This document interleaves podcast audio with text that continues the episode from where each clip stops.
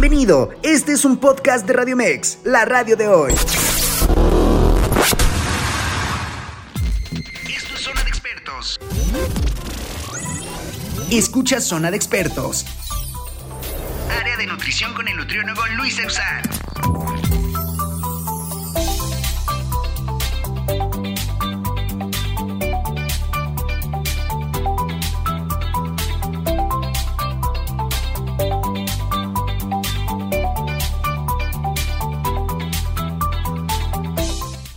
¿Qué tal? ¿Cómo están amigos de Radio Mex, la radio de hoy? Un lunes más, un lunes para iniciar ya esta semana. Espero que se hayan despertado con toda la actitud como todos los lunes y que si de alguna manera no han hecho esos intentos por persistir en sus objetivos, lo hagan. Ya saben que nunca es tarde. No lo dejen atrás, nunca es tarde para empezar, no hay edad, no hay tiempo. Háganlo, inténtenlo, persistan y vayan por esos objetivos.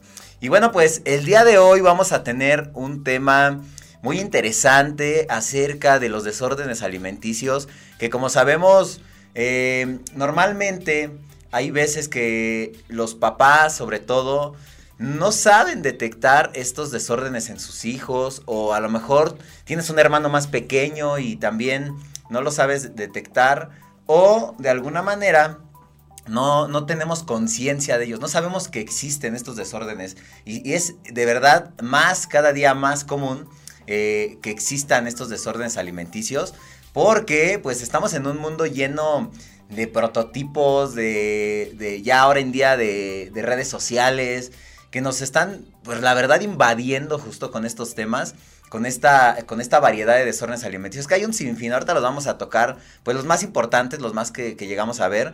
Hemos tratado ya anteriormente estos temas desde un punto de vista psicológico también, un punto de vista alimenticio, social, pero hoy en día, pues, eh, estamos cursando con estos, estos problemas y a veces no sabemos cómo actuar ante ellos. Tanto como pacientes, como también papás o como familiares que estamos alrededor de este tipo de personas. Y bueno, pues para ello, qué mejor que tener a una psicóloga. Eh, en, el día de hoy nos acompaña Angélica Gamas, psicóloga que pues es una paciente y amiga mía que pues nos va a ayudar justamente a discernir este tema, a desmenuzarlo un poquito más para que sepamos qué hacer. Y evidentemente pues esto es una, una ayuda, ¿no? Para ustedes que en ocasiones pues a lo mejor pues les da miedito o, como que no está como esa cultura de ir al psicólogo pensando a lo mejor que están locos, ¿no? Pero pues no es que estén locos, sino que necesitamos a veces la verdad una guía profesional que nos ayude a, solucionar estos problemas, que si no se solucionan, créanme, pues tiene muchas consecuencias y graves. ¿Cómo estás, Angie? ¿Cómo estás el día de hoy? Muy bien, gracias. Aquí contenta por estar aquí. Perfecto, a mí me parece muy bien, la verdad es que eh, siempre me gusta traer a personas que pues saben del tema, que son profesionales en el tema, que nos abran un poquito como más este conocimiento, este panorama de, de cómo tratar, de, de, cómo llevarlo a cabo, un poquito más, pues más ameno, ¿no? Que, que, no sea algo, que no nos espantemos de escuchar, ir al psicólogo es algo como, como que, ay, la gente se espanta, ¿no? O piensa mal de uno, ¿no? Pero no, o sea, la realidad es que tenemos de alguna manera que estar un poquito más adaptados ya a esto. Ya hoy en día creo yo que es algo muy común, ya que la gente vaya al psicólogo por cualquier problema. Y no es que, como les, les decía, estén locos, sino que necesitamos a veces que alguien pues nos sepa orientar, porque sabemos que si le pides el consejo a tu amiga, a la comadre, a la vecina, pues obviamente siempre van a estar dándote como de por tu lado, o a lo mejor no es el mejor consejo, ¿no? O a lo mejor no toman una parte neutral, etcétera. Entonces creo yo que es mejor pues ir con alguien que pues sea profesional en esto. Angie, como primera pregunta que te tengo es, ¿qué es un trastorno de alimentación? Ok, bueno, un trastorno de la conducta alimentaria sería, eh, como tal, es un trastorno mental. Eh, viene siendo eh, un comportamiento patológico en base a la ingesta de alimentos, a su vez con comportamientos obsesivos, pensamientos obsesivos en base a el cuerpo, en base a la comida y a la percepción de la imagen corporal. Perfecto, eso es muy importante, ¿no? O sea, el hecho de nosotros tener una obsesión hacia algo, porque como les mencionaba, eh, las redes sociales nos invaden, eh, nuestros, nuestras, nuestras frustraciones nos invaden, ¿no? El hecho de querer a veces estar más delgado, estar más fuerte, eh, a lo mejor tener una, una, una apariencia similar a alguien, ¿no? Que en ocasiones, pues, esos son prototipos que sabemos que, pues, cada cuerpo es distinto, cada persona es diferente y puede alcanzar distintas metas, ¿no? Y que normalmente, pues, no, tenemos que como que compararnos. A lo mejor sí, Sí. tener una motivación, ¿no? De, a lo mejor hay alguien que diga, ay, yo quiero verme como Angie, ¿no? Pero pues. Angie es Angie, ¿no? Y Angie tiene unas características, pues obviamente distintas a, a la chica que quiere estar como tú. Y a lo mejor, Sí. pues puede ser su motivación, pero pues no, a veces no puedes igualar. Claro. ¿Qué nos dices acerca de esto, Angie? Pues sí, mira, hay muchos factores que influyen en la aparición o en que se desarrolle un TCA, pero eh, dentro de estos factores entra mucho lo que mencionas, que es la parte social o cultural de los estereotipos sociales, que en este caso es que pues las chicas principalmente, porque aunque el trastorno se da en hombres y mujeres, hay mayor prevalencia en mujeres, y las chicas pues se comparan con estas eh, influencers o personas de las redes sociales y tratan de, como mencionas, tener, no sé, ven un cuerpo y dicen yo quiero ese cuerpo, yo quiero verme así, pero no saben lo que hay detrás de ese cuerpo, ¿no? A lo mejor el tiempo que lleva haciendo ejercicio, incluso cirugías, otras cosas. Y bueno, el no informarse, el simplemente querer una solución rápida de no, pues voy a hacer tal dieta eh, para lograr ese cuerpo, bueno, es sin duda un factor muy importante por el cual se puede desarrollar un TCA. Fíjate, qué, qué importante es esto. eh, como padres de familia, creo yo que normalmente la, la mayor parte de trastornos se llegan a ver en la etapa de la adolescencia, justamente. Sí, precisamente. Eh, a lo mejor ya también en la etapa adulta los llegan a existir, pero más, más, más en la etapa de la adolescencia. Hablamos tal vez como de los 12 a los 18 años, posiblemente, menos, sí. donde podemos encontrar. ¿Cuáles son, Angie, los trastornos más comunes que encontramos en esta etapa? Bueno, eh, dentro de la consulta clínica, eh, los más comunes son la anorexia nerviosa, que vendría siendo el no consumir alimentos por miedo excesivo a subir de peso. Entonces la persona deja de comer, eh, empieza a lo mejor comiendo poquito y llega a un punto en el que deja de comer por no querer subir de peso, porque tiene una alteración en la percepción de su imagen. Eh, literal como en, no sé, en imágenes de redes sociales, en películas, que las personas se ven en el espejo y se ven, no sé, más llenitas y realmente están muy delgadas, ¿no? Entonces hay una distorsión real de la percepción del físico. Entonces esto es algo muy, muy característico de este trastorno. Otro trastorno muy común es la bulimia nerviosa, que esta trata de atracones. Atracones es decir, comer mucha cantidad de comida en poco tiempo y después viene una conducta compensatoria. Principalmente es eh, la inducción al vómito. Hay algunas otras, pero en la bulimia se caracteriza mucho la inducción al vómito. Entonces, eh, bueno, esta es otra, eh, otro trastorno. Y el tercero más común es el trastorno por atracón, que es similar a la bulimia, pero es el comer descontroladamente. Igual, en un periodo corto de tiempo, estas personas pueden, eh, en un momento, no sé, se bajan a, a la cocina, sin darse cuenta se comen muchas cosas y de pronto como que vuelven en sí y es como de, ¿cómo me comí todo esto, no? Eh, pero es real, o sea, es un, como una pérdida de la conciencia en la cual la persona no tiene ese control de decir hasta aquí, ¿no? Comen, comen, comen, comen y después entra una culpa, entra una sensación de pérdida de control, de no saber por qué lo hice, ni siquiera tenía hambre y solo comí, comí, comí. Ese sería el trastorno por atracón. Oye, yo creo que estaría importante también agregar el de la vigorexia, ¿no? Que también hoy en día ya es más común. Ujú, ¿Qué- sí. ¿Por qué se caracteriza este normalmente? Bueno, este se caracteriza también por eh, consumir excesivamente suplementos, anabólicos, comida extremadamente estricta en ganancia muscular, eh, pura proteína, eh, seguir la dieta 100%. Entonces ahí ya la Horas en el gimnasio. horas en el gimnasio, entonces ahí ya se pierde completamente la flexibilidad, por decirlo, y hay un, un factor psicológico de eh, autoexigencia máximo. Ya me imagino ahorita muchos diciendo, sí soy. Pero, pero, o sea, fíjate que normalmente sí, o sea, la, la verdad es que muchos de los que nos ven, pues están en el, en el proceso, ¿no? O están tratando de, de incluir nuevos hábitos a su vida.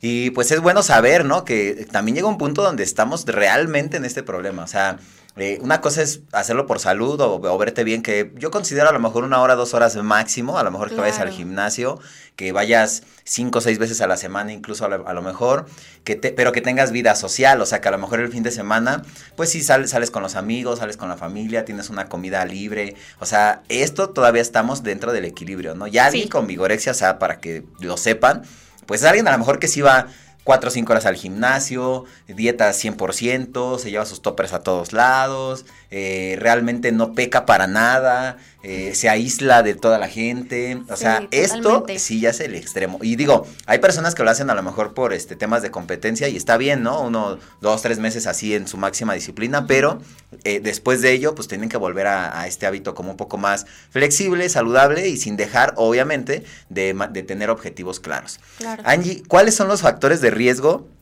más importantes justamente en estos trastornos?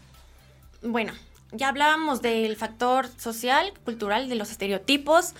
Eh, otro es el factor genético, el que haya alguna persona, un familiar con un TCA en la familia, eh, familia, este, padres, abuelos, hermanos, es un factor importante. También el que haya algunas personas eh, con un TCA y que convivan con la persona, es decir, que estén fomentando estos eh, comportamientos, estas conductas, bueno, también es un factor importante. El, mm, el ser una persona muy ansiosa, muy con tendencia a la depresión o que está atravesando un, trastorno depresivo también es un factor importante. El ser muy introvertido, el tener mala, este, como una, no mala, sino una autoimagen errónea o distorsionada, baja autoestima, eh, bueno, entre otros factores, pero esos serían como los principales. Fíjate, yo creo que todos pasamos en algún momento por esta etapa de la vida complicada eh, de justamente el, no estar satisfechos. Y es ahí, ¿no? Yo creo que cuando, digo, a mí me pasó como de la de secundaria a la prepa, ¿no? Que pues ya como que te empieza a importar más el físico y quieres llegar, pues ya entrar a la prepa como que pues acuerpadillo, ¿no? Porque pues ya te interesan las muchachonas o, o las mujeres, los muchachones, ¿no? Sí. Y, o tienes miedo, ese miedo a que digan de ti, ¿no? A que pues si yo, por ejemplo, tenía bullying en la primaria y pues tengas ese, ese miedo a que va a pasar lo mismo en otra etapa y pues quieres modificar esto, ¿no? O sea, cuando es, y es complicado en esta etapa de la vida porque los papás justamente, eh, a lo mejor no todos, ¿no? A lo mejor algunos sí, no lo detectan, entonces... Eh, en, este, en, esta, en esta parte, digo, a mí me pasa que, por ejemplo, a mí me dicen los pacientes como padres de familia, me dicen, oye, es que pues te quiero traer a mi hijo porque pues está dejando de comer y que no sé qué y que quiere este, estar, ya está, ya está flaquito y quiere estar más o tienen esta, estos, eh, estas ideas erróneas justamente como adolescentes de qué es, qué es o qué quieren, ¿no? Entonces están como en ese, yo creo que es la etapa más importante donde como padres de familia, pues tienen que estar atentos a cualquier eh, actitud o, cualquier comportamiento diferente que tengan, porque pues justamente pueden caer ahí, ¿no? O sea, pueden caer en este error. Y yo creo que cuál sería eh, el, problema más importante que consideras tú eh, como, como alerta, o sea, como cuando un padre diga, ¿sabes qué? Eh, aquí en este punto ya tengo que hacer algo. Ok, donde les pueda presentar ya como una alerta de un trastorno, ¿no? Bueno, este, en caso de los trastornos que ya estamos hablando, unas alertas, focos rojos que podrían detectar los padres sería em, pues estos comentarios constantes sobre el cuerpo, ¿no? Así como de, es que estoy muy flaca, es que estoy muy gorda o gordo, es que me estoy viendo todo el tiempo en el espejo, eh, estoy como muy ensimismado en mi cuerpo, en cómo me veo. Cuando como, eh, o se me cae la comida, o la guardo, o digo, no, es que no tengo hambre, o ya comí, o coman ustedes y yo ahorita como. Hay que estar muy atentos en, en esos comentarios sobre, sobre los, los hijos. Ok, perfecto, está pero excelente. Creo que es aquí se van a identificar también padres de familia o van a empezar, espero, empiecen a tener un poquito más como de cuidado y sean un poquito más perceptivos en todo esto. pero bueno, vamos a ir a un corte comercial, Angie, para seguir con este tema. Claro. Compartan y compartan este programa para que lo sigan viendo. Y bueno, ahorita vamos a un corte y regresamos. En vivo, Luis Eusán.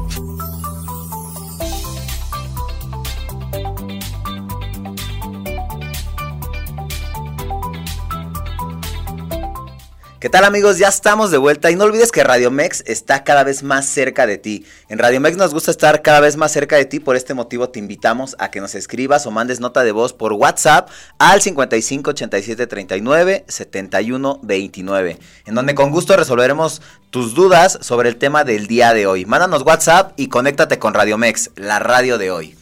Y no olvides también que ya estamos en, Spotify y también en, Apple Music nos puedes encontrar. Y asimismo no olviden que también esta transmisión se va a volver a repetir en Radio Mex eh, a las 9 de la noche.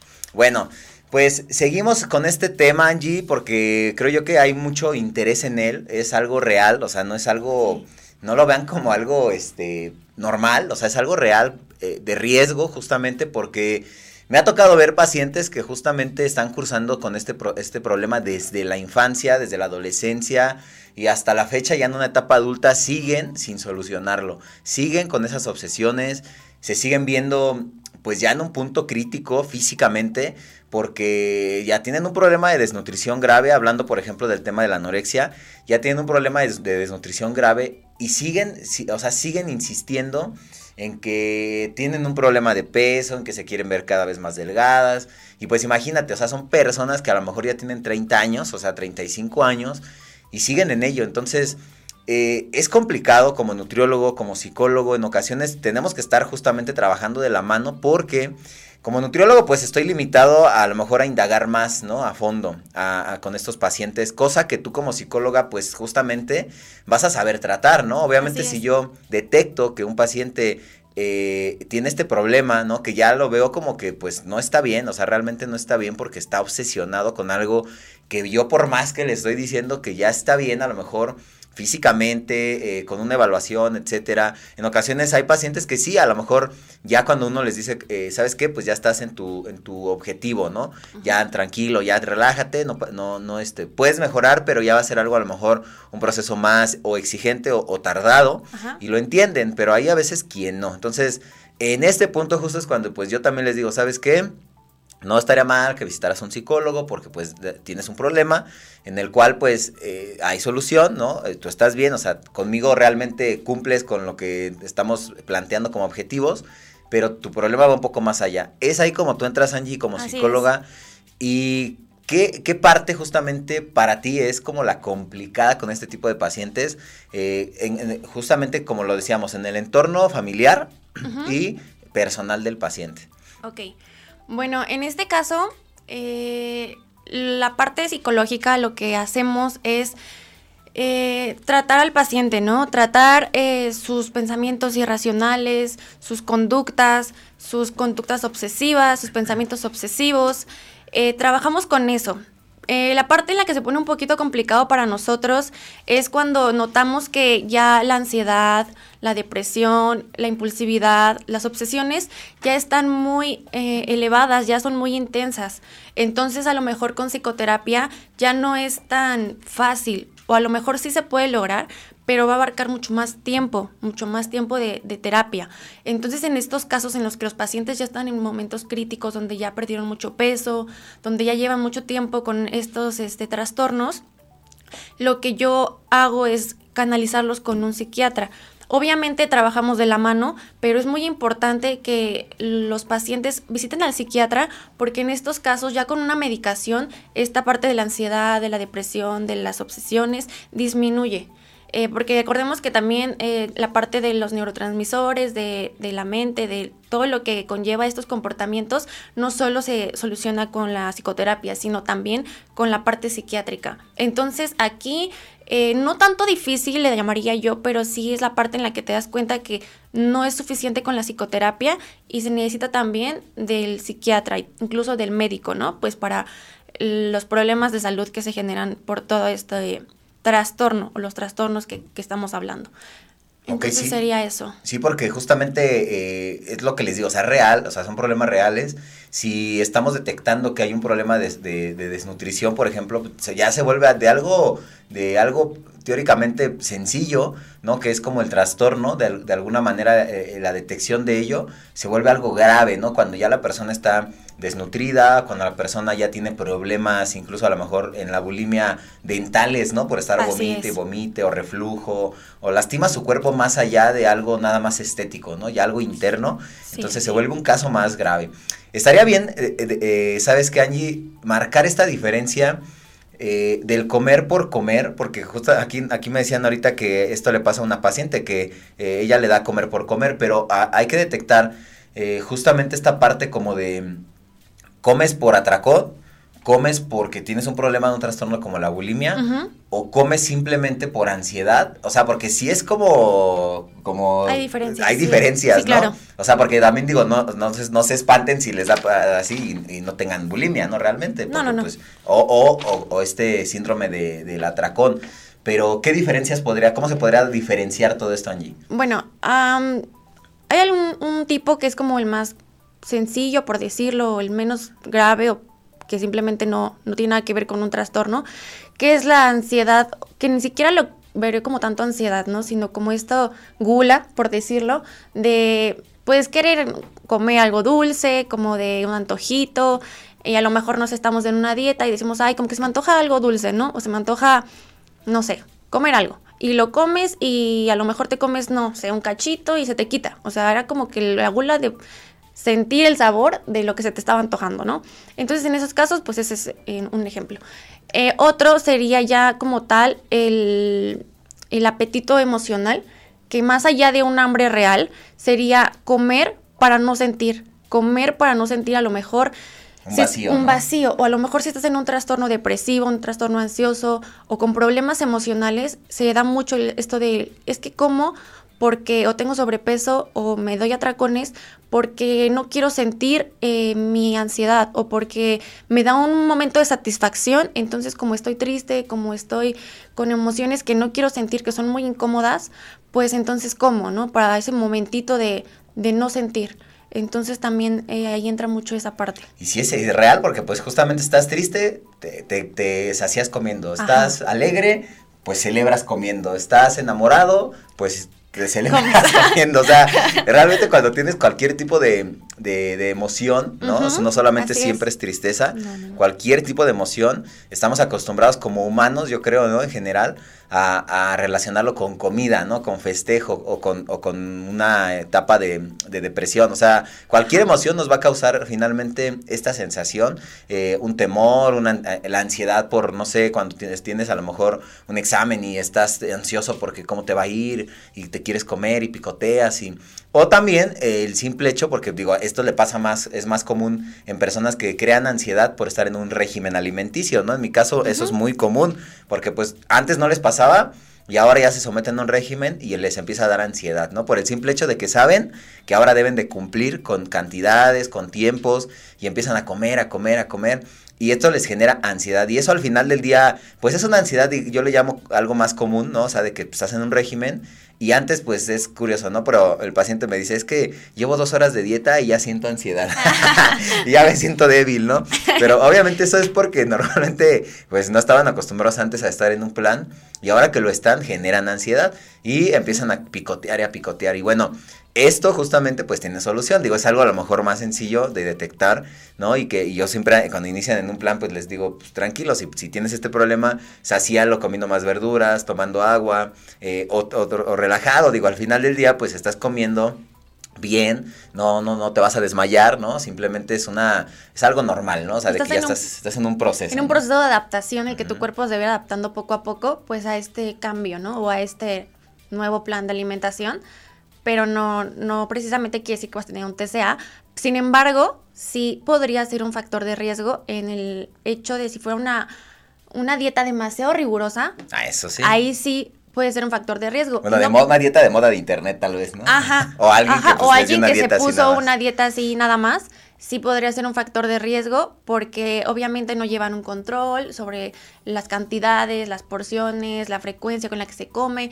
Eh, se ponen sus dietas ellos solos y bueno, es un factor súper alto de riesgo, porque pues obviamente es, es muy fácil que de pronto ya estés consumiendo menos comida de la que necesita tu cuerpo, pero muy cañón, y pues ahí se, se, desencadena. Y fíjate que, o sea, yo creo que hasta sería importante, ¿no? Digo, creo yo que con el tiempo, espero en un futuro, eh, poder generar como esta sinergia justamente del psicólogo y nutriólogo, porque creo yo, fíjate, o sea, normalmente si ya nos vamos así como algo más estricto y, funcional, creo yo que un paciente antes de, iniciar un régimen de alimentación, sí debería ir al psicólogo para justamente como que el psicólogo prepare a este paciente a que, mira, puedes experimentar esto, puedes experimentar esto otro, eh, tienes un problema pues de salud, ¿no? Ya sea obesidad, ya sea eh, obsesión por un objetivo. Entonces, debes de entender que pues es un proceso, que, o sea, yo creo que por ahí también eh, debería, ¿no? De ser esta parte. Digo, regularmente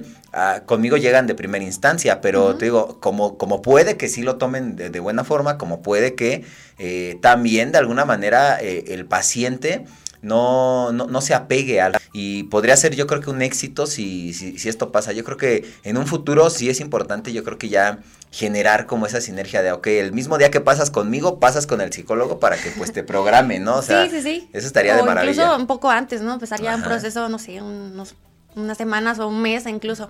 No sé qué opines de, de esta parte de antes de, como dices, ¿no? De ir con el, con el psicólogo, con el nutriólogo, esta parte de ir con el psicólogo, pero más que nada por indagar cuál es la razón por la cual quieres empezar una dieta, ¿no? Porque muchas veces es que porque me dejó el novio, que porque tengo inseguridades, porque quiero bajar así súper rápido, porque... Quiero ir a la boda. Quiero ir a la boda, exacto. O sea, como que quieren cosas eh, rápidas. rápidas, ¿no? O esta parte de solucionar un problema psicológico con solo ser delgado, ¿no? O estar más delgado. Y bueno, eso también es una parte muy importante porque si indagamos en, la vida, historia de la persona, por qué quiere adelgazar, a lo mejor encontraríamos que tiene un trauma, que tiene una experiencia negativa que, que lo marcó. Entonces, ah, por eso, ¿no? Para que mi exnovio se dé cuenta o para que vean que que sí este, que sí puedo adelgazar. Para o se para, arrepienta. Para que se arrepientan o para que las personas que en algún momento me dijeron gordo, gorda, se arrepientan. Entonces no se hace tanto por uno mismo, ¿no? Sino se hace por que otra persona te valide. Entonces eso es un factor también de riesgo, porque no lo estás haciendo por ti, por tu salud, por tu bienestar, por lo que tu cuerpo puede hacer, sino simplemente por otra cosa que al final no va a ser tan sostenible porque no lo estás haciendo por ti, lo estás haciendo porque alguien más pues te, te valide, ¿no? Fíjate, Angie, eh, también es importante y, justamente la, una de las principales razones por las que te había comentado que pues vinieras para platicar de este tema también es el problema en los niños. En los niños es muy común, eh, como tal no es un trastorno porque a lo mejor en los niños es como algo eh, habitual, habitual de este que, llegan a experimentar como este tipo de, de, no querer comer cosas, de no apegarse a los alimentos, de no arriesgarse a comer cosas nuevas. Y que justamente era lo que yo te decía, como psicóloga, ¿qué consejos, qué tips le podrías dar a los padres de familia?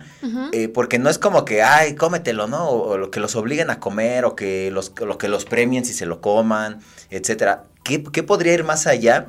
Eh, a, a, lo mejor de una manera más profesional, ¿no? De poder entender a, un niño que está cursando con este problema de que no quiere comer como debería de comer más, a lo mejor una nutrición completa, y que pues sabemos que son niños que solo prefieren dulces, prefieren, y que a veces te dicen, no, es que no quiero, no quiero eso, no quiero eso, y, a veces los papás sin tener este conocimiento, pues bueno, está bien ya, pues ni modo que se coma las papas, ya aunque sea que coma eso, ¿no? Y pues al final no estamos realmente nutriendo al niño y caen en un problema de salud finalmente. ¿Qué, estrategias, qué tips, qué herramientas les podrías dar a los padres de familia, Angie? Bueno, lo principal sería eh, algo que creo que no se considera mucho, el ejemplo que le dan los papás a los niños. Es muy importante que entendamos cómo aprende un niño, ¿no? Y principalmente es mediante la imitación. Entonces, si un, si un padre quiere implementar un hábito saludable en, en, su hijo y el papá no come saludable o la mamá o los hermanos, pues por simplemente por supervivencia el niño considera que esa comida que le están dando no es buena, no es eh, saludable para él, que le va a hacer daño porque es desconocida. Entonces tenemos que hacer un cambio completo, ¿no? Tanto papás, personas que convivan con el niño y vivan con el niño tienen también que hacer un cambio en los hábitos. Primero eso. Segunda, eh, no calificar al niño como de no le gusta esto, ¿no? O sea, si un día le das a probar, no sé, papaya, brócoli, cualquier vegetal, y el niño dice, no, es que no, no me gusta cómo sabe, no decir, ah, es que al niño no le gusta este alimento, no. O sea, intentar con otra presentación, intentar con otro platillo, pero no decir, es que no le gusta, porque el niño dice, ah, pues es que no me gusta, ¿no? Y cuando escucha la palabra brócoli, así sea en otra presentación o en la que sea, va a decir, no, ni de broma me lo voy a comer porque a mí no me gusta. Pero sí, eh, tratamos de no decirle estas cosas de no te gusta, implementar otros platillos, ser muy pacientes. Esa es una clave muy importante. Como todos los procesos llevan tiempo. Entonces tenemos que ser muy pacientes con los niños principalmente. Eh, le damos una vez, no quiere, bueno, la próxima vez lo vamos a volver a intentar, pero obviamente con el ejemplo, a lo mejor un día, no sé, está mi hijo y yo estoy comiendo una ensalada, ¿no?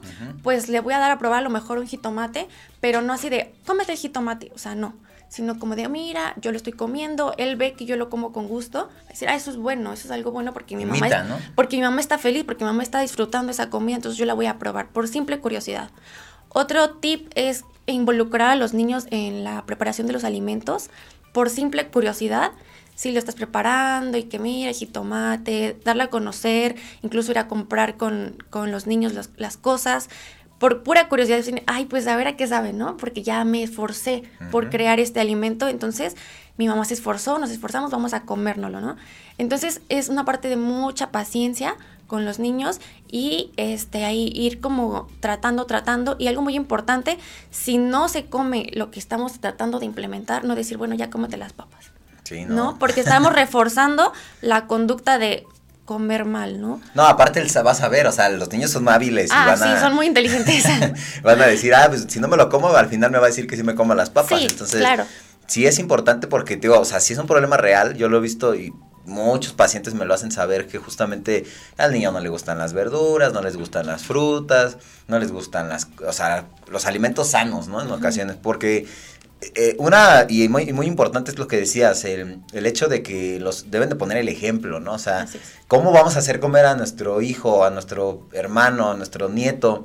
Eh, estos alimentos si nosotros estamos comiendo mal, ¿no? Al final ellos imitan ellos lo van a hacer también por, por imitación, pero es. importante ver los comportamientos que ellos tienen y que también eh, establecer horarios, eh, eh, no, no, permitirles, no ser tan permisivos a veces en, bueno, que se coma un dulce, que se coma una galleta entre comidas, porque al final el niño pues empieza a, a comer entre comidas cosas que no debería y pierde el apetito. Entonces realmente el niño nunca siente hambre porque todo el día está comiendo golosinas o está comiendo cosas entre comidas. Sí, sí, Y al final esto pues no nos va a ayudar en nada, ¿no? Va al contrario, pues va, va a perjudicar, ¿no? Y terminamos, como tú dices, eh, eh, pues dejando que ellos hagan lo que quieran, ¿no? Eso, es lo, lo, sí, que Sí, sí, es muy importante crear rutinas, ¿no? De horarios, como dices, ¿no? Este, desayunamos a tal hora, comemos a tal hora, a los niños les hace muy bien tener rutina, les da mucha seguridad. Entonces, eso es algo muy, muy importante que los papás estén presentes en, en, la hora de la comida, también previenen los TCAs porque están eh, conviviendo, están ahí este, pues la convivencia es muy importante, ¿no? Porque platicas, comes y es mucho más fácil que el niño pues termine la comida si están los papás, si ven que los papás están comiendo. Entonces, todo eso es, es, importante. Establecer tiempos, como dices, es yo creo que como, como familia, sobre todo en estas etapas eh, eh, en la niñez, desde ahí, pues generar como, a ver, esta es la hora de comer, esta es la hora de cenar, esta es la hora del desayuno, para que el niño crezca justamente con este hábito y no con hábitos erróneos como pues comes cuando puedes, comes cuando, cuando, cuando, tienes hambre. y al final sabemos que cuando comes por hambre, eh, pues agarras lo que caiga, ¿no? O sea, si tú no planificas, si no planeas tu alimentación un día antes o, o en la mañana o semanas antes, donde ya tienes que, a ver, esto es lo que voy a comer, me voy a llevar mis, mis colaciones, mi, mi, comida, etcétera, pues al final dejas, al, al último, dejas el, la importancia del comer, porque yo les digo a los pacientes, o comes por comer o comes para nutrirte, ¿no? Muchas de las ocasiones y la gran mayoría pues come porque ya tiene que comer, ¿no? O sea, dice, ya, ya, ya, ya, ya son las cinco, ya no he comido. Sí, o sea, ya se me pasó, no, ya tengo hambre, entonces, ¿qué hay? No, pues vete por unas tortas, ¿no? O, pues ya unas galletas en lo que llego a la casa. Entonces, al final del día, este tipo de problemas, eh, malos, ¿no? O sea, esos hábitos malos que, que, generamos a lo largo de la vida, pues impactan nuestra salud en un futuro. Al final este es el objetivo, ¿no? O sea, justamente todos estos programas son para esto, para mejorar la salud, evitar obviamente enfermedades, que mejoren su calidad de vida si ya tienen un problema de salud y que em, detectemos a tiempo estos problemas que justamente, como te lo decía, desde la, la adolescencia, que es el punto más importante, y regresando a ello, eh, hablando de la anorexia y de la bulimia, porque creo yo que son los más comunes, ¿no? En esta etapa, tanto en hombres como en mujeres. Decías tú, en mujeres son más comunes, es pero... un poco más común. Pues ya está en hombres, ya lo he también, visto. En hombres ya lo he hombres visto. Hay, sí, claro. Y, y sobre todo, ¿sabes qué? La, este, pues un poco más el problema de la dismorfia, ¿no? En los hombres ahorita, en los 15, 17 años. Sí. Creo yo que ya son incluso varios pacientes que tengo de esta edad porque quieren un objetivo estético y físico y bueno, como conmigo van algunos, pero pues yo me imagino que pues han de haber cienes de Sí. miles de, de adolescentes que están en este problema y que los papás a veces no saben qué hacer. Tengo muchos sí dicen, no sabes qué, vente, vamos al psicólogo, vamos al nutriólogo, pero la gran mayoría pues no tiene a lo mejor las posibilidades o, o no le da importancia y dice, ah, pues está joven, ¿no? Ya que haga lo que quiera, o, no, o simplemente no lo detectan, ¿no? O sea, Sí, no, sí. no ponen atención en ello. Pero, ¿cuáles son allí los problemas eh, y las diferencias? Y un poquito también eh, las, las, las herramientas o tips que podemos darles como padres de familia y como adolescentes, o sea, también que, que ellos se entiendan, que a todos aquellos que escuchen esto, que, que pueden estar en un problema. Que serían, y así como la, como la, las, la- no la solución, porque pues la solución no se las vamos a dar, porque ese, pues, es para que vayan a verte. Ah. No, pero sí, sí como, como ¿qué, qué puntos, regresando a los puntos de alerta, y el tratamiento como tal, no, no como tal, pero sí eh, detectar y como antes de ir contigo, los papás, ¿qué, qué pueden hacer? Bueno, si ya estamos detectando en, en nuestros hijos, pues factores de alerta, ¿no? Que ya vimos que los que mencioné en este hace momento. Si ya estamos detectando que hay factores, bueno, principalmente informarse. Yo creo que la información es fundamental porque al informarte sobre los síntomas, sobre cómo se siente la persona en este trastorno o sobre qué tipo de trastorno puede tener, este va a ser mucho más fácil que sepamos cómo tratar a nuestro hijo, ¿no? O a la persona que tiene el trastorno. Vamos a poder ser más empáticos, vamos a poder entender cómo se siente, ¿no? Porque a veces hacemos comentarios como de, pues come, ¿no? O sea, o sea, creemos que es lógico, como nosotros no tenemos el trastorno, pues decimos cosas como desde nuestra lógica, ¿no? Pues si, si tienes atracones, pues nada más deja, no, te- no comas tanto, ¿no? O es como decirle a una persona que está enferma de tos que no tosa o que tiene gripa que no estornude, porque es una persona, la persona se siente muy frustrada porque no lo entienden, no entienden que es una enfermedad y que no es tan fácil, ¿no? Como decir, pues no lo hagas, Sí, no, no estés triste, ¿no? Cosas así. Entonces, Que era lo que te decía, o sea, al final si pides el consejo a alguien equ- equivocado, pues te va a decir, pues si te sientes este flaquito, pues come, si te Come. sientes, pues tú estás flaquito, come de todo, ¿no? O Come sea, de todo, sí, no. sí.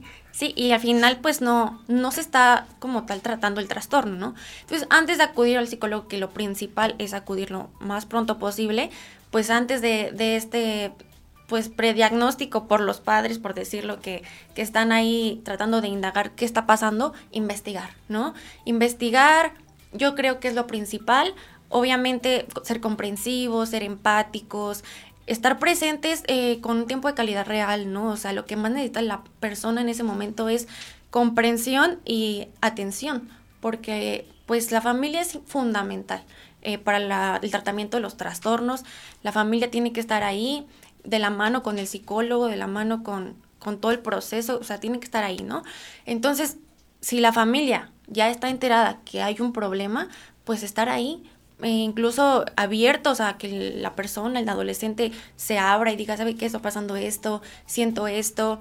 A lo mejor no lo va a hacer, pero a lo mejor sí. Tiene uno que estar abierto a esa posibilidad de que la persona eh, diga cómo se siente. Fíjate que es, es importante ahorita que lo mencionas, creo que eh, antes de llevar a- al hijo, por ejemplo, contigo, pues que los dos padres de familia, si están, vayan contigo a decirte, oye, este, ¿sabes qué? La, o sea, la- realmente la consulta es para nuestro hijo, pero Claro. queremos una consulta para nosotros que nos orientes justamente sí. en cómo, cómo empezar, porque obviamente no le vas a hacer ver como padre de familia al hijo, ¿sabes que tienes anorexia, no? Porque él, me imagino, se va a sentir eh, agredido, así como de, a Sí, ver, sí, espérame, no, no, no. o sea, ¿cómo sabes tú que yo tengo esto? O, pues a veces no lo aceptan, ¿no? Ujú. O sea, realmente el, el, problema es que a veces no tienen esa aceptación de que están realmente en un problema.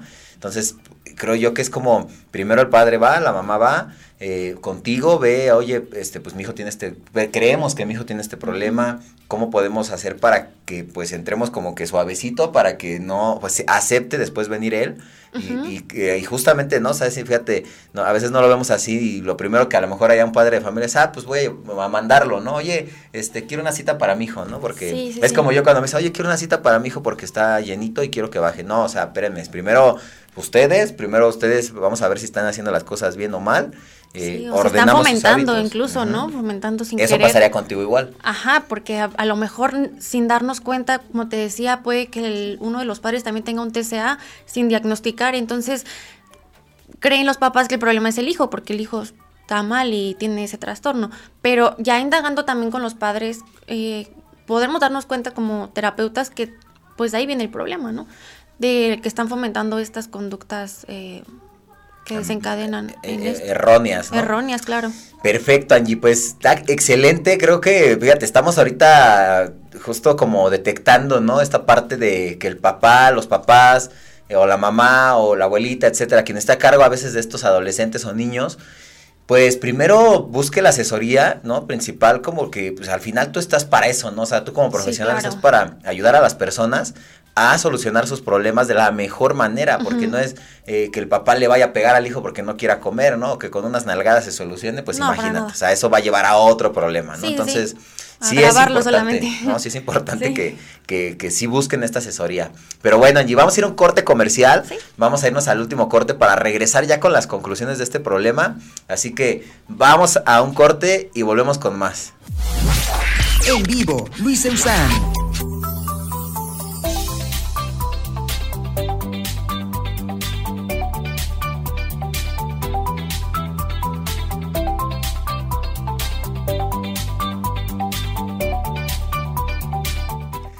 ¿Qué tal? ¿Cómo están amigos de Radio Mex? Ya estamos de vuelta para concluir con este tema. Ya espero se hayan guardado toda esta información. Ahí va a estar, ahí se va a quedar grabada para que, pues sabemos que a veces no ustedes, pero en ocasiones familiares, ¿no? Obviamente sí es importante como eh, saber llegar, ¿no? No es porque, ay, tengo una sobrina que así directamente le voy a decir yo como tía, no. O sea, lo mejor es, pues primero hacerle saber a los padres de familia, oye, creo que, pues tu, hija tiene un problema. O sea, ya sabiendo esta información, ya tienen herramientas como para decir, a ver, mira, yo escuché en un programa, etcétera, que puede pasar esto. Acérquense a los padres de familia, no lleguen directo luego, luego con, el, con la sobrina o con la vecina, no. O sea, primero acérquense a padres de familia. Digo, al final, pues sí, con la finalidad de ayudar, ¿no? A estas personas. Y eh, de ahí, pues obviamente como padres de familia, saber también recibir la información, porque no, no siempre, como les menciono, es que sea una manera de atacar o algo ni a padres ni al paciente, ¿no? A la persona que está sufriendo algún trastorno. La intención pues es eh, llegar o saber llegar de alguna manera más tenue, más suave y también de alguna forma hacia allá el paciente pues también ir como ayudándolo, ¿no? A, descubrir o a saber este, este tipo de problemas. ¿Qué opinas, Angie? Sí, totalmente igual. Algo muy importante que me gustaría mencionar es la importancia de que los papás estén regulados en cuanto a sus emociones. Porque, por ejemplo, no, el papá sospecha de que la hija, el hijo tiene un trastorno y se pone súper mal, súper ansioso, súper alterado, está súper mal. Entonces, más allá de ayudar, pues dificulta eh, o le hace más daño al, a la persona, ¿no? Porque es como de, no, pues yo estoy con mis problemas, con mis sensaciones, con mis pensamientos y de pronto veo a mi mamá que está así súper mal, súper preocupada, pues menos me va a ayudar, ¿no? Necesita la mamá o los papás, eh, como lo mencionabas, tener este asesoramiento psicológico para saber cómo autorregularse, cómo sobrellevar la situación, cómo ayudar a los a los hijos, en este caso, como ya lo mencionamos ahorita, unas, pues, unas técnicas por ahí de comprensión, de de atención, pero siempre y cuando estén autorregulados, si no va a ser muy complicado que sean de ayuda realmente. Imagínate, el papá o la mamá están a lo mejor teniendo también un problema real, ¿no? A lo mejor incluso no alimenticio, pero otro problema de, cualquier índole. Y pues también va a ser, digo, si ni con sus problemas puede ayudar al hijo, pues a veces es complicado. Entonces digo, es, es, es real, o sea, sí es real que en ocasiones pues todos pasamos por este tipo de, de situaciones que nos sacan de este equilibrio mental y que es ahí cuando tenemos que aceptar a veces que necesitamos ayuda que, de alguien profesional, ¿no? Porque pues muchas veces a lo mejor y hay personas que no quieren platicarle al amigo, no quieren platicarle a la mamá, a, y que te digo, al final del día, pues siempre alguien que le platique cercano a ti, pues te va a dar a lo mejor tu lado, ¿no? Es difícil a lo mejor que sean neutrales o que te digan que estás mal, ¿no? Porque pues al final si tú le estás contando a tu amiga un problema y la amiga te dice la verdad y te dice, sabes que estás mal, vas a decir, ah, no, esta no es mi amiga, me está llevando la contra, ¿no? Entonces lo mejor pues a lo mejor ir, eh, lo ideal sería con un psicólogo que, que te haga ver tus, tus, tus, tu situación, que te haga ver en que sí estás mal, en que sí estés bien eh, y que al final del día pues es solución de problemas. Eh, como conclusión Angie, ¿cuál sería este ya consejo final para todos aquellos que nos escuchan si detectan en un familiar eh, este problema o si como persona sabes que estás pasando por uno de estos problemas, ¿qué hacer? ¿Qué, qué iniciar y cómo llevar a cabo este proceso? Bueno, en el caso de que tú seas la persona que está padeciendo un trastorno, eh, alimenticio, lo primero es, pues, no tener miedo, ¿no? Eh, yo considero que cuando ya vas a una terapia, eh, cuando te explican el trastorno, cuando te explican eh, lo que te está pasando, se crea un alivio, ¿no? Porque muchas veces el no acudir aumenta, agrava todo, porque te haces tus propias ideas, ¿no? Y si tengo esto, y si ya me volví loco, y si no tengo solución, y si, y si, y si no. Entonces, el acudir ya con el terapeuta te da mucho alivio el simplemente, perdón, simplemente el hecho de saber qué tienes, ¿no? Como cuando estás enfermo y te dicen, tienes esta enfermedad, y dices, ok, ya hay un punto de partida, ¿no? A partir ya estás diagnosticado, o sea, ya sabes que es de ahí. A partir de aquí ya hay muchas posibilidades, ¿no? Entonces, eh, este es un punto muy importante, el aventarte, el decir, yo soy primero, yo soy lo más importante, ok, estoy pasando esto, pero puedo afrontarlo, ¿no? Soy resiliente, soy fuerte, soy capaz. Aunque en el momento consideres que la situación está muy complicada, siempre hay una opción más.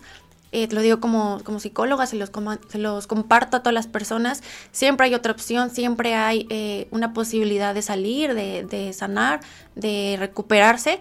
Entonces, lo principal es acudir al terapeuta, que de ahí, a partir de ahí, pues va a empezar todo el proceso de, de recuperación. Y bueno, este, en el caso de los papás, eh, pues tratar de, de, apoyar lo más que puedan a los, a los hijos, a las personas que conozcan que tengan este padecimiento, tratar de realmente ser una ayuda, de ser una, una persona que esté ahí, un apoyo exacto, ¿no? No nada más estar como que estoy, pero no estoy, no, realmente decir, sabes que yo estoy aquí para ti, a lo mejor no entiendo exactamente cómo te sientes, pero aquí estoy.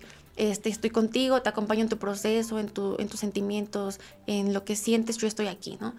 Eh, y obviamente tratarse, si es que tenían también algún tipo de problema o, o trastorno, pues obviamente para que estén bien para ayudar a la persona. Indagar e informarse antes de, para que justamente sepan cómo hacerlo, eso es algo muy importante. Eh, como nutriólogo, pues, ¿qué les digo? La verdad es que para mí es de gran ayuda si, si, si ya están teniendo un problema de este tipo, si como padres de familia ya detectan en sus hijos un problema de este tipo, me ayuda bastante que antes de llegar conmigo, pues vayan con el psicólogo para que ya vengan reforzados, ya vengan, ¿sabes qué? Ya fuimos, ya eso me ayuda mucho cuando llega el paciente y, ¿sabes qué? Ya este, estoy en terapia con el psicólogo, eh, estoy en un problema, eh, tengo esto, eh, vengo contigo pues porque es parte de, ¿no? O sea, al final del día es parte de, del tratamiento, un tratamiento multidisciplinario es lo más importante y que de alguna manera se haga de esa forma ayuda bastante. Ahorramos tiempo, eh, nos apegamos más al plan, seguimos más indicaciones fácilmente, cosas que como les mencionaba conmigo no van a hablar, con el psicólogo sí lo van a hablar. Y al final del día así, así deberían de ser los tratamientos cuando tenemos un problema real y grave, ¿no? Cuando a lo mejor lo hacen por salud, ok, pero pues aún así, si desean tener un mayor reforzamiento de esto, pues yo creo que no estaría de más, la verdad, visitar al psicólogo antes de ir conmigo, aunque inicien un plan de solo por salud o cambio de hábitos, porque esto les va a ayudar justamente, el psicólogo les va a dar estrategias más importantes acerca del comportamiento y de cómo iniciar una vida saludable, ¿no? También para que sepan llevar esto y sea un poco más, pues, llevadero el proceso y al final, pues, sea un caso de éxito, si no, pues, a veces se van a quedar como siempre, ¿no? En el intento, en el intento y pues el problema sigue ahí, ¿no? No, no, ahora sí que no se trata desde raíz, ¿no, Angie? Sí, y para sentirse bien realmente, ¿no? Que realmente si cumples cumples tu objetivo, perdón, te sientes eh, que ya alcanzaste ese objetivo, digas, bueno, ya me siento satisfecho, no me siento bien, no estar como, quiero más, eh, buscando otras cosas, eh, no sé, una cirugía, ahora esto, ahora me hago el otro, sino hacerlo por ti. Eso es lo principal y el mensaje que también me gustaría como compartir y darles es que lo que hagan, lo hagan por, por ellos mismos, por su salud, por, por estar mejor, por nutrirse, por una mejor salud, mejor este, vida, calidad de vida, ¿no? Perfecto. Perfecto, Angie. Bueno, pues, pues ya para despedirnos, ¿dónde te pueden encontrar, Angie? ¿Tus redes sociales? ¿Dónde, dónde te pueden ver? Bueno, en Instagram eh, tengo una página de psicología que se llama sanando.la.herida. Y bueno, ahí me gustaría que me siguieran para que puedan checar mis publicaciones sobre psicología y nada más. Perfecto, Angie. No, pues ahí está, ya saben dónde la pueden seguir. Y bueno, pues en mi caso, nutriólogo Luis Eusana, así me encuentran en todas las redes sociales. No se olviden seguir a Radio Mex, la radio de hoy también. Y es un gusto para nosotros haber estado una vez más con ustedes. Gracias, Angie, por, acompañarnos el día de hoy. Y no se olviden seguirla. Nos vemos hasta la próxima. Ya saben, todos los lunes son a expertos a las 11 de la mañana. Nos vemos, hasta pronto. Bye.